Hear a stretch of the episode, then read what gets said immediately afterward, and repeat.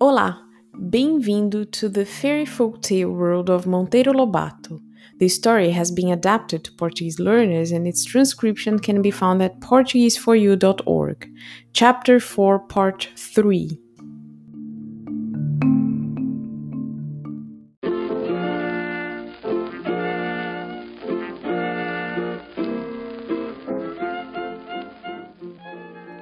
Eu disse cá comigo.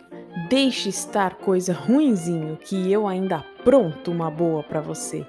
Você há de voltar outro dia e eu te curo. E assim aconteceu. Depois de muito virar e mexer, o sacizinho foi embora e eu fiquei armando meu plano para assim que ele voltasse. E voltou? inquiriu Pedrinho.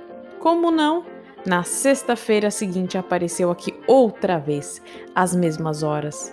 Espiou da janela, ouviu os meus roncos fingidos, pulou para dentro, remexeu em tudo, como da primeira vez. E depois foi atrás do pito que eu tinha guardado no mesmo lugar. Pôs o pito na boca e foi ao fogão buscar uma brasinha, que trouxe dançando nas mãos.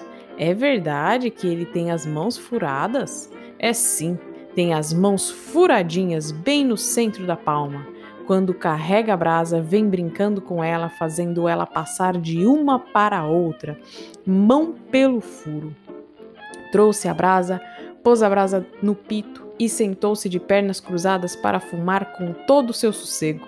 Como? exclamou Pedrinho, arregalando os olhos. Como cruzou as pernas se Saci tem uma perna só? Ah, menina, você não imagina como Saci é arteiro. Tem uma perna só, sim, mas quando quer cruza as pernas como se tivesse duas. São coisas que só ele entende e ninguém pode explicar. Cruzou as pernas e começou a tirar baforadas, uma atrás da outra, muito satisfeito da vida. Mas de repente, puf! Aquele estouro e aquela fumaceira. O Saci deu tamanho pinote que foi parar lá longe e saiu fugido pela janela fora.